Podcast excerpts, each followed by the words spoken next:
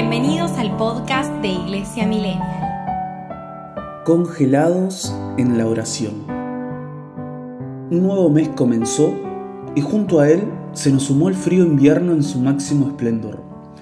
Tengo que confesar que me agrada muy poco esta estación del año y tiene que ver justamente con el lado del tiempo. Las mañanas son difíciles de comenzar y andamos corriendo tras un mínimo rayo de sol para calentar las mejillas rosadas. Inmediatamente buscamos un buen abrigo que nos ayude a paliar las bajas temperaturas. Gorros de lana, bufandas, ponchos y hasta los tapabocas ya imprescindibles. Todo este ritual propio de julio nos puede hablar de nuestra vida espiritual. ¿Qué? ¿Cómo? ¿De qué estamos hablando? Así es, este frío julio se las ingenia para dar signos que pongan en alerta nuestra oración. Aún de aquello que poco nos gusta, se puede sacar provecho para seguir creciendo en la vida espiritual. Comencemos.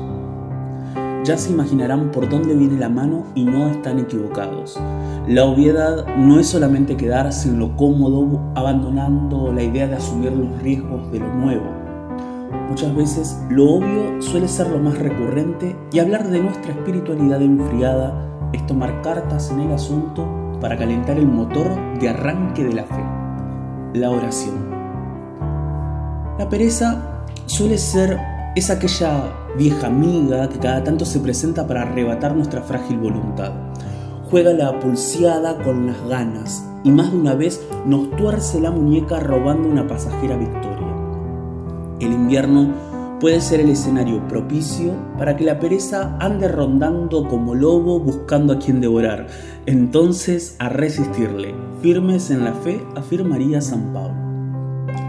Abrigarse con la palabra es un método muy eficaz para dar batalla.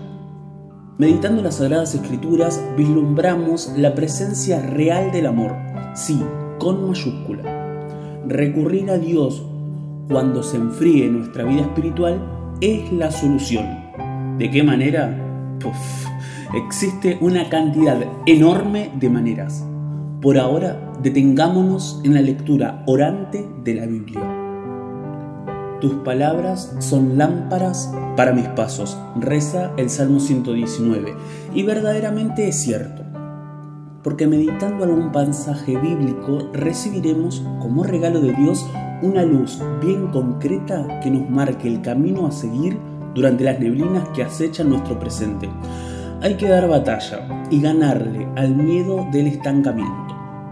Cuando se vuelva difícil descubrir el camino, cuando aparentemente nada se pueda ver, pidamos a Dios su palabra y dejémonos conducir por ella.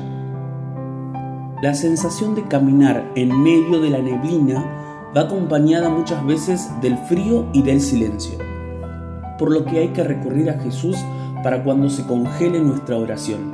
Sin dudarlo, hay que correr de una a sus brazos, pidiéndole el calor de su presencia ¿Qué mejor manera de darle calor al corazón que reposar en el Señor?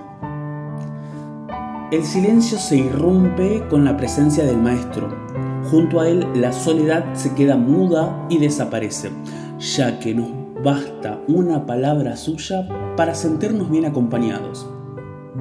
Allí el ansiado rayo de sol viene de lo alto, derritiendo las escarchas con forma de excusas para escaparle a la oración si estamos acá compartiendo este ratito, ya es pulseada nada, ¿no? Porque dejamos de lado la pereza fría para reflexionar un poquito acerca de cómo viene la intimidad con el Señor. Decime, ¿no te dan ganas de tomar la Biblia y ponerte a rezar un rato? Aprovecha este próximo momento para poner la pava, prepararte algo calentito, buscate una manta, un poncho, la frazada y elegí el pasaje bíblico que más te guste o el que se te venga primero a la memoria.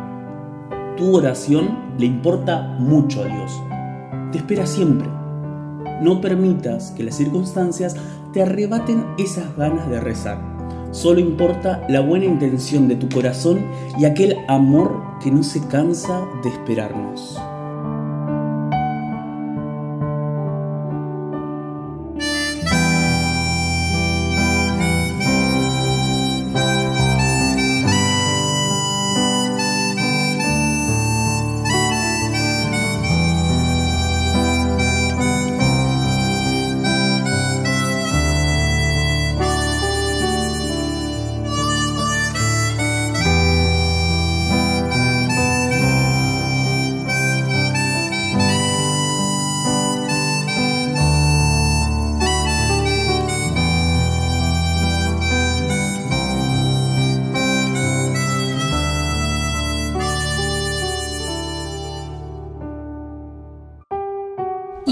Millennial Podcast.